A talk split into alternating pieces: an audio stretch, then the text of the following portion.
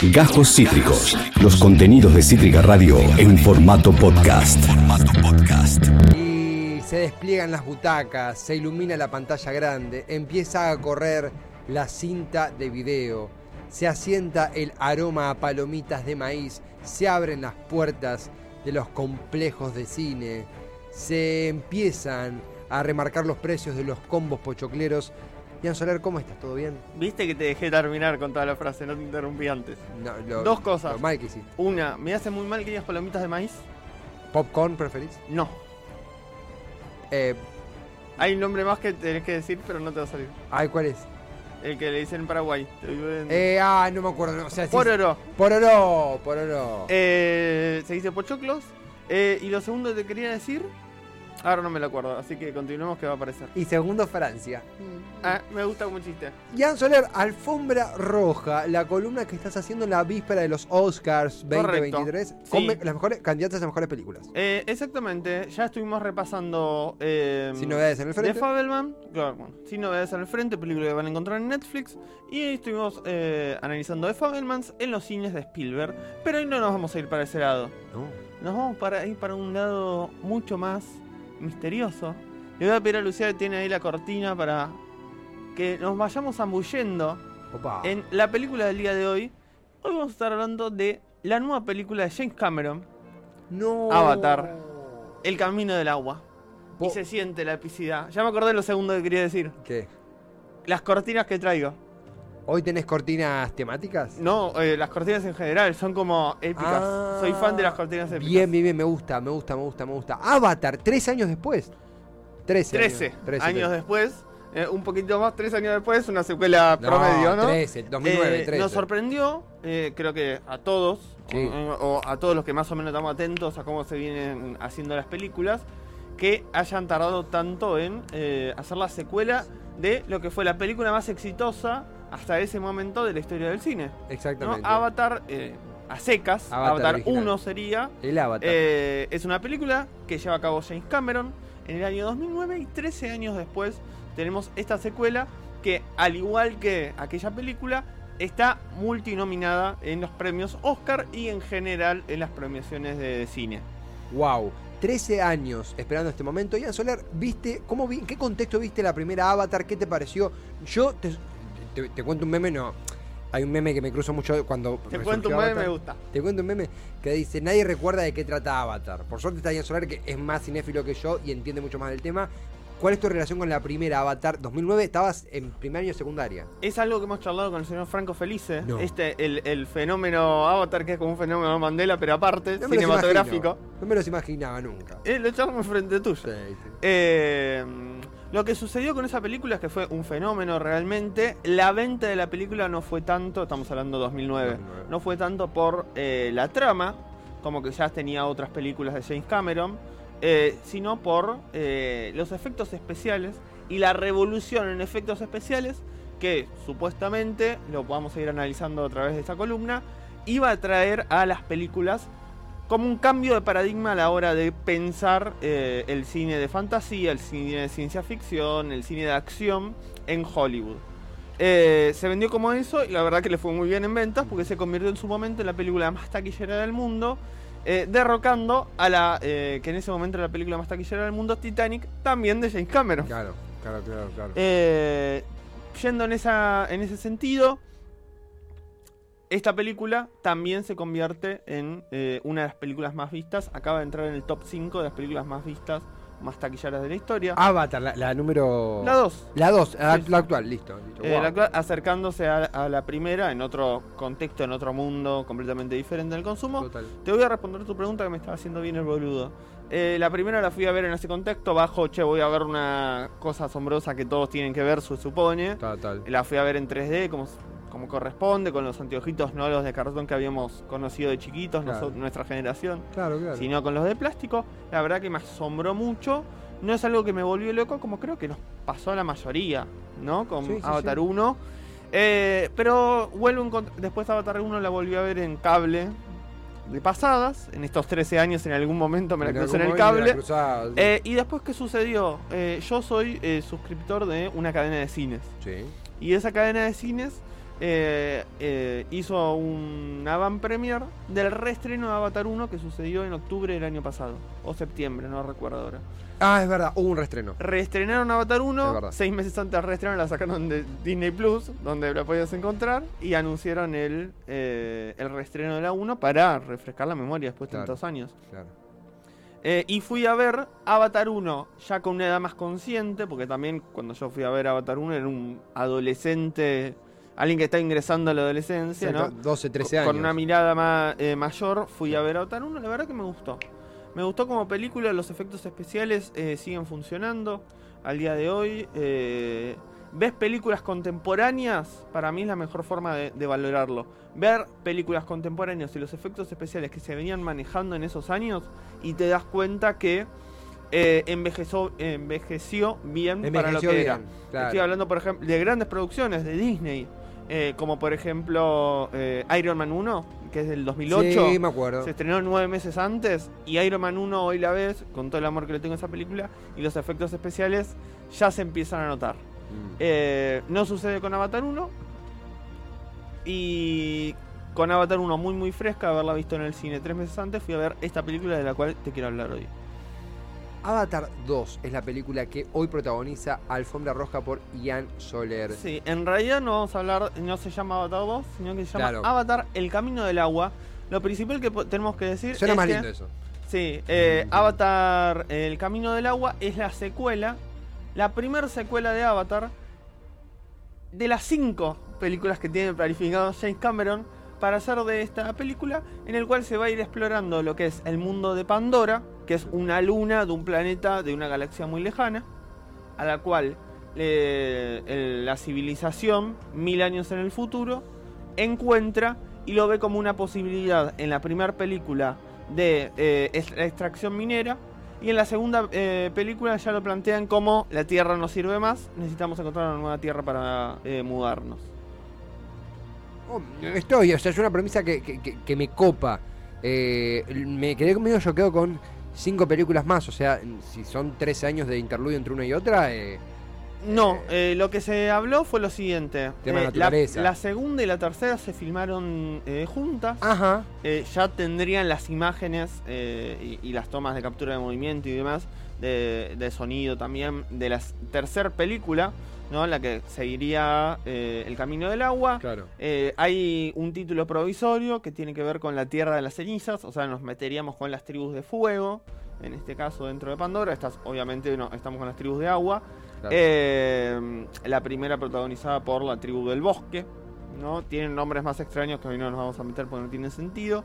Eh, y después dos secuelas más, donde completaría eh, en un primer momento lo que sería la, la estructura principal. claro. Jane Cameron dijo, si quieren seguir haciendo películas, yo no creo estar para ese momento eh, activo como director, lo seguirá otra persona. En principio, Ah, bueno. mi idea es hacer estas cinco. Se supone que en las cinco ya está el guion hecho y aprobado por eh, 20th Century, hoy perteneciente a Disney y en su momento era de Fox. Eh, y la grabación de la tercera está eh, terminada y se están haciendo los efectos especiales con miras a estrenarse en diciembre del año 2024. Con- ah, vas a competir con los simuladores, Avatar y las tribus cenizas. La veo difícil. Vas a cobrar. Ah, otro día tenemos que charlar. ¿Vos te imaginás eh, eh, llevando a los simuladores como película para los Oscars? Y yo me cuesta imaginarme a mí en la sala esperando que empiece la peli los- de los simuladores. ¿Podemos ir juntos? Podemos ir juntos, yo la voy a ver varias veces. Pero vamos en banda, con Franco Felice, con toda la banda. Vamos en banda y no irónicamente. Paco Pérez. Facu Pérez, todo, todo sitio que esté invitado. Vamos en banda. Yo me voy a tener que tomar un vinito antes de entrar, porque yo voy a estar muy nervioso. Por favor. Un- Yo un- salgo de ahí, me, me fumo una mano antes por la duda de que después no me den ganas. No, totalmente, totalmente, totalmente. To- eh, Vamos, no sé, después vamos a los campeones y nos bajamos 5 kilos de pizza, o sea. Te abrí un paréntesis que no corresponde, No, pero no, no, de, los simuladores. Es más fuerte que yo. Sí, sí, sí. Es algo que no puedo controlar. Eh, vamos a esta película a enfocarnos. Sí. Ya hablamos, es esta, eh, este cambio de paradigma en la búsqueda que tienen los humanos que llegan a la luna de Pandora, o sería Pandora, esta luna De este eh, planeta de este lejano. planeta lejano. Claro. Eh, esta familia, esta- los humanos en su vuelta atacan a eh, la familia original, la que protagoniza la primera película, y entonces esta familia huye a modo de exiliados políticos y pide eh, auxilio a un pueblo dentro de la misma luna, más enfocados para el lado del agua, y toda la película se desarrolla en base a esta tribu, de cómo ellos van aprendiendo las nuevas eh, formas de cómo vivir en el agua, ¿no? Como otras formas de conectarse con Aiwa, que es su dios, su entidad, la que conecta a todo el mundo y es una, funciona como una especie de fuerza en Star Wars, Claro. ¿no? Esto que conecta a todos los seres vivos, en este caso en Pandora. Eh, vuelve a repetirse la, eh, el dúo protagonista de esta eh, película. Tenemos unas fotitos ahí para ir viendo. Por un lado tenemos a eh, Worthington, que todos eh, eh, y Zoe Saldaña. Por un lado tenemos a Zoe Saldaña, que lo vemos ahí. Sí, me acuerdo de este dúo, sí. Bien. Zoe Saldaña, eh, me- hay un dato muy interesante para decir. Vos agarras las cinco películas más taquilleras de la historia y cuáles son? Eh, Avatar 1, Titanic. Titanic, eh. Avenger Endgame, Avenger Infinity War y Avatar 2. están En cuatro de esas Está- Zoe Saldaña, no estuvo en Titanic. Pero en las otras cuatro estuvo en papeles secundarios, apareció cinco minutos, sí. Pero es como un amuleto de la buena suerte que si vos querés hacer películas taquilleras, llegó a Zoe El Saldaña. Pablo Rago de ellos, tipo, que hay que meterlo a Pablo Rago siempre para ganar un Oscar. ¡Wow! Zoe Saldaña. Sí, me recuerdo que, que él eh, eh, estaba. interpretaba un soldado que, que está en silla de ruedas. Él interpretaba a Sí. un soldado en silla de ruedas, recordamos la 1, Sí. que su hermano era científico, él era militar, marino más específicamente. Él, eh, le hacen un este avatar, este, Claro. este muñeco, una marioneta, eh, donde el hermano se podía conectar en base a su ADN, el hermano muere, entonces lo traen a él, que era su hermano gemelo, que tenía el ADN tan similar, que podían utilizar esta marioneta que valía miles de millones de dólares para el gobierno mundial en ese momento, ¿no? Claramente haciendo una analogía entre Estados Unidos, Sí. las eh, invasiones a los países en busca de recursos naturales eh, y demás. Recuerdo que había un mensaje, un mensaje político interesante. Me, me- me estás trayendo reflashback de, de Avatar y también no, no estuvo tan mal. Bueno, ese mensaje eh, minero, ¿no? Que antiminería que encontramos en la primera, acá se nos va para otro lado. Se nos va para el lado del mar y la cacería. eh, tienen como dos facetas. Por un lado, la cacería ilegal, ¿no? Lo que sería la pesca ilegal, más específicamente. eh, porque estamos enfocados en un mundo o en un sector de la luna eh, donde reina el agua. Claro. Y por el otro, esto que te contaba hace un ratito, de la instalación de los humanos, ¿no? Algo ya hablando de una invasión eh, territorial, Claro. una colonización Claro. de un determinado territorio. Estas dos críticas, la primera es más parecida a la de la primera película, valga la redundancia, y la segunda está muy enfocado a lo que se dedicó a hacer James Cameron entre eh, el éxito de Titanic y la primera película, que también hay que decirlo. Nosotros decimos que la secuela tardó 13 años, pero eh, desde el 98, Titanic 2. Ah, 98 que se hizo Titanic hasta el 2009, sí. pasaron casi 10 años para que Sí. eh, James Cameron haga esta película. ¿Qué carajo hizo James Cameron en ese tiempo? James Cameron se dedicó a hacer documentales par- eh, sobre el fondo del mar. Sí, me acuerdo. Hizo eh, dos documentales puros y un docuficción Sí. eh, que tiene que ver con esto. Y en, eso, en ese transcurso se dedicó a perfeccionar lo máximo posible la tecnología que existía en ese momento para filmar debajo del agua. Me acuerdo que fue con su. no- no, debe ser algo más con su simple submarino, o no, eh, al, al sitio más profundo en el océano. Correcto, y fue el prim- eh, la persona que filmó más profundo en la historia del cine. Claro, bueno, el tipo anduvo haciendo la tarea. Estuvo perfeccionando esto al día eh, de hoy. eh, para esta película, estos 13 años, se tardó también porque se fue perfeccionando cómo, cómo lograr filmar ciertas escenas de esta película debajo del agua. Hay que decirlo. Eh, tiene que ver con esto. Me gusta. Hay que decirlo. Hay que decirlo. ¿Dónde está la guita? Eh, ¿Qué estaba llevando Cameron en el submarino? Hay que decirlo. Eh, todo lo que hablamos, ¿cuánto va de columna? Casi, 15 minutos, sí. casi 15 minutos. Hablamos de términos técnicos. Qué increíble que esta película en términos técnicos. Todo, o, o- o no tanto qué increíble que es en términos técnicos, porque todavía no lo detallamos, sino todo el laburo que hay detrás de esta película Sí. para llegar a tener grandes objetivos técnicos. ¿Se ven en la pantalla grande? ¿Se ven? No. ¿No? Yo la veo Avatar, el camino del agua. Avatar, el camino del agua. Y la que a mí me sube, primero que no la distingo tanto de. eh, acá me va a putear mucha gente quizás. No la distingo tanto de otras producciones, grandes producciones que se vienen haciendo en los últimos años. Incluso ya hace un par de años. eh, con respecto a eh, la recreación de imágenes eh, por medio de computadora o la creación directamente de imágenes por medio de computadora. Incluso de películas que tienen escenas por debajo del agua. ¿no? Esas dos cosas yo ya las he visto en el cine. No me sorprendió como quizás me sorprendió la primera, es decir, che, 2009, Sí. qué loco esto que me está que estoy viendo delante de mis ojos. Y la trama también es algo que no me motivó del todo. Era No- no media me movió. la trama, me acuerdo. 3 horas 10. Hay un momento donde decís, ah, qué lindo que sigamos conociendo los detalles de la cultura de la tribu del agua. Sí. Vamos, Eh, vamos, ¿le metemos un toque? Vamos, activamos, ponerle muchachos. segunda. Sí, te entiendo. Bueno, te- Eh, te tengo una pregunta para vos de otra película, pero en el cierre te la hago, pero Dale, por ese lado. Eh, está muy bien las actuaciones, pero al mismo tiempo las actuaciones al estar atravesadas eh, por las imágenes por co- computadora por momentos no las terminas de identificar. ¿no? Yo por ejemplo, eh, aparte de el dúo protagónico que son eh, Sam Worthington y Zoe Saldaña, tenemos a Steve Lang, eh, Simoma, Simoma Weaver, que en, en la primera hizo de una eh, científica, en esta hace de una de las hijas adoptivas de este matrimonio, eh, Giovanni Rivisa, John David, eh, pero yo quiero llegar, que no me, no me estoy encontrando.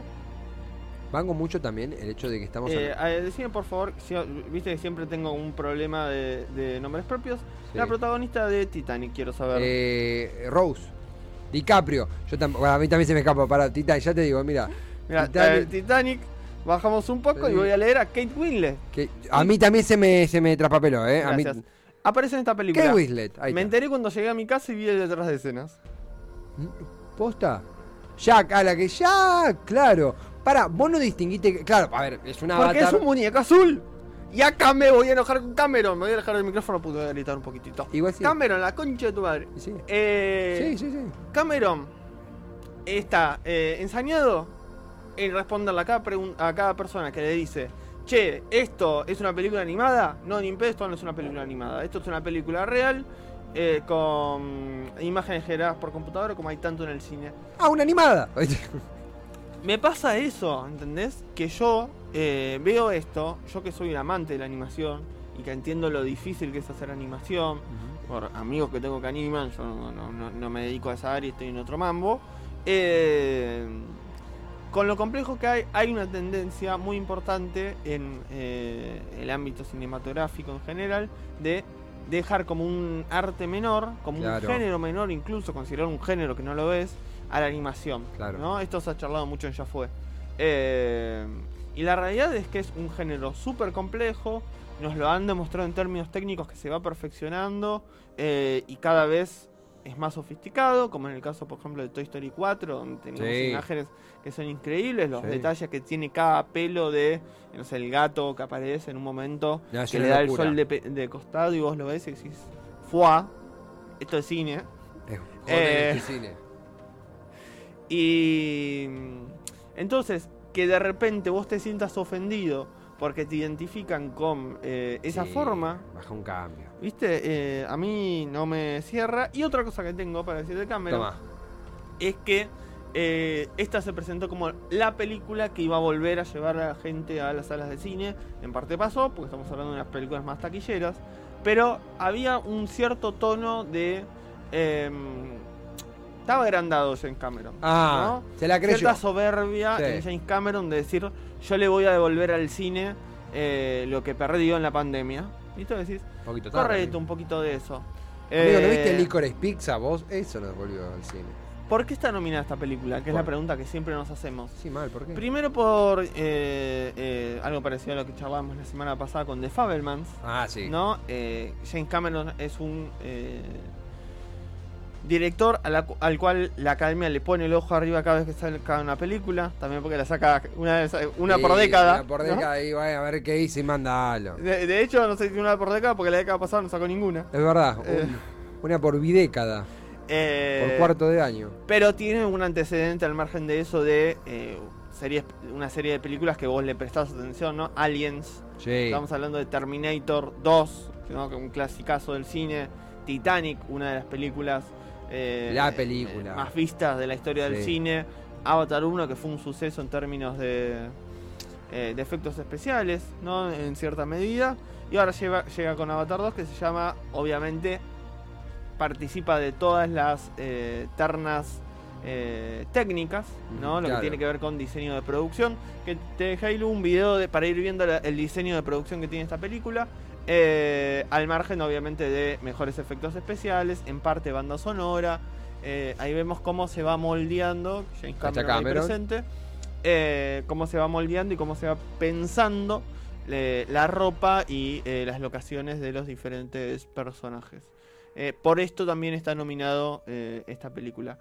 Yo creo que va por esos lados. La revolución técnica y la, la persona que es James Cameron Claro. para lo que significa el cine.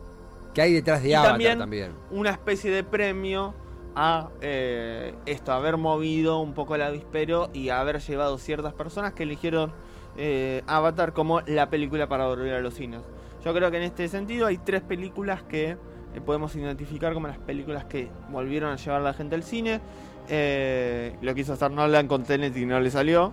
Eh, quedamos como que no pasó nada, Nolan todo bien, pero no, no, no le Tenés copó que volver a casa. ¿no? Sí, sí, sí. Eh, me acuerdo, me acuerdo de Pasó con Avatar, claramente una de las películas Sí. más taquilleras de la historia. Pasó con eh, Spider-Man.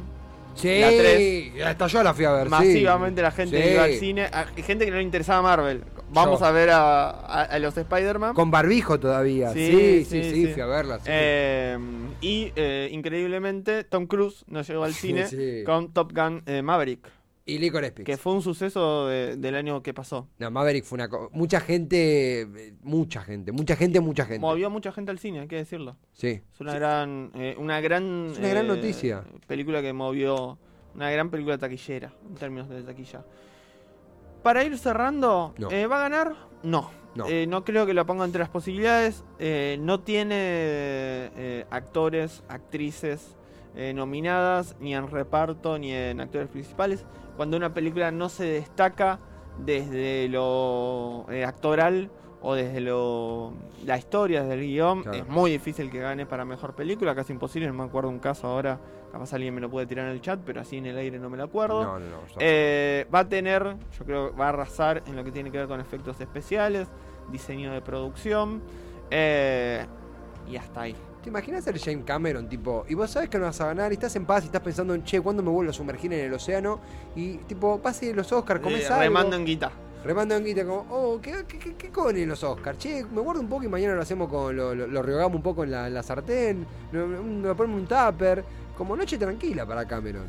Sí, sí, sí, yo creo que va, por, va a ir por ese lado, ¿no? Saludar amigos, gente que no hace mucho tiempo. Estoy acá, viste, te- te- che, el baño está nuevo, viste, que hicieron los azulejos nuevos, está lindo. Eh, algo que pensaba, tengo un comentario para vos, una- consulta. Diga, Leí una crítica, la columna anterior de la alfombra roja fue de, de Fabelmans, de Steven Correcto. Spielberg. Una ex profesora mía, docente eh, del CONICET, docente e integrante del CONICET, bien. que no Eh, suele. No, diga, diga, que, que no suele ser una persona, de hecho es guionista, ella, eh, una persona formada, quiero decir. Dijo que se retiró del cine viendo The Fabelmans. Que se aburrió.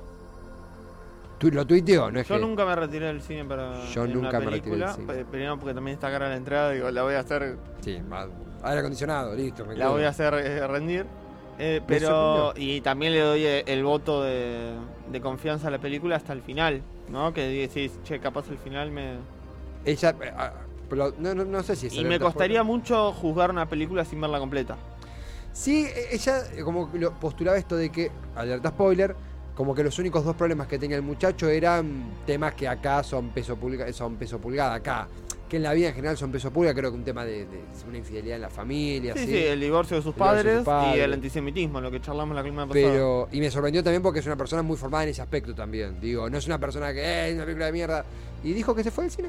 Es una película semi-autobiográfica, no vas a encontrar un problema que digas. Uh, era esto. Claro. Y, si, y si era, ya nos lo enteramos porque es una persona mega ultra pública. Claro, claro, claro. No, Me llama la atención, pero bueno. hay algo también de. Por, por eso digo que cada persona tiene que ir al cine y juzgar las cosas, incluso esta película de tanto Bardier como Avatar. Como es igual, sí, Si en totalmente. el cine, la pueden ir a ver al cine. Yo creo que ahora que está nominada a Mejor Película, le extendió su vida eh, útil un par de Sí, semanitas, sí, una sí, o dos semanas por lo menos, que ya estaban, muchos cines ya la habían sacado y medio que volvieron a poner funciones. Los jueves se renueva cartelera. Los jueves se renueva cartelera. Porque yo en un momento vi. Esta en- semana se estrena Tar en los cines. ¿Cuál está? Eh, Tar es una. Vamos a charlar en las próximas columnas. Ah, es de, los Oscars. Sí, sí, es- está nominada a Mejor Película en los Oscars, Mejor Actuación para Kate Blanchett. Ah, perfecto, perfecto, perfecto. Eh, dicen que es como la actuación de la vida de Kate Blanchett. Tar no, eh, se, se me escapa la, la trama, no está vinculada al universo fantasía corte. No, no, eh, TAR es una sigla eh, que hace referencia a un movimiento orquestal, es sobre una directora de orquesta. Me encanta. ¿Viste de menú? Eh, no, no tengo que ver. La, la tengo que ver, sí, sí, sí. No, no, la, la vengo esquivando, pero la, la tengo que ver. Avatar por Ian Soler en la alfombra roja de nuestro querido amigo operador y también cinéfilo como pocos. Ian, eh, algo que también pensaba respecto a lo que se viene en los Oscar, este Sí. regreso al cine.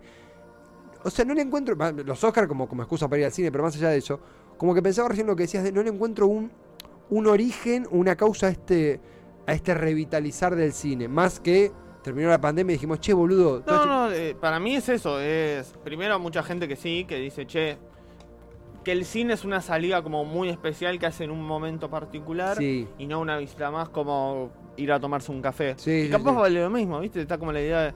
Capaz te pedís un café en, en cualquier cafetería y una boludez para comer y te y son dos entradas de cine. Luca y media fácil se te va. Y, y una entrada de cine hoy 7.50. un miércoles está 650 pesos. Que no está, o sea, no, Eh, pero creo que hay personas que lo siguen, tienen como el imaginario de que o es caro o que, que no lo siento tanto y que se sienten motivados por ciertas películas Claro. que lo entienden como sucesos.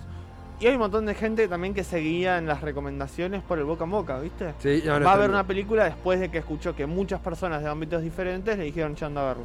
Y yo al revés, no hubo una película porque alguien le dijo que no estaba piola. Eh, a mí me pasó con yo googleé Words, una película de Netflix. Eh, y en IMBD y en otros portales era como. No está nominada al Oscar ni nada, pero. No, bueno. No, pero lo- es lo que charlamos la primera vez. Los Oscars son una excusa para ver cine.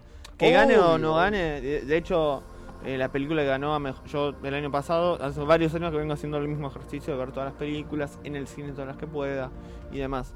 Eh, el año pasado, la película que ganó a mejor película fue Coda. sí, me acuerdo. La peor película de las 10 que había para mí. Y entonces decís, no me puedo guiar por los Oscars. ¿Sabes qué pide la gente? Que tus, eh, ya hace unas stories en su Instagram poniendo las. eh, la... Subo cosas de. co- Comenzamos, estamos acá con Víctor Hugo, eh, Boca, Independiente. Eso está bueno, pero cuando subí lo de fui a ver esta película, estas películas están en tal cine, Mm. pa- pide destacada eso, ¿eh? Pide destacada. Bueno, Pide, pide destacada. que pida. que pide- no, no, pide Es destacada. como las protestas en el Porredón, que pidan. eh. Pidan que algo, algo van a ligar. Ian Soler, gracias por desenvolver la alfombra roja una No, vez a más. vos. Yo, yo me quedo, eh, eh, no había terminado, había visto un cosito, pero me, me quedé eh, loco con las imágenes de detrás de escena. Es una me belleza. esas cosas. Son una belleza realmente. Y qué responsabilidad. Ian Soler, nos veremos esta semana de vuelta para continuar desenvolviendo la alfombra roja. Sí, de hecho nos vemos ahora un ratito porque te- tenemos que coordinar el audio de la nota que se grabó medio mal. Ahora te cuento. ¿Qué? Acabas de escuchar Cajos Cítricos. Encontrá los contenidos de Cítrica Radio en formato podcast en Spotify, YouTube o en nuestra página web.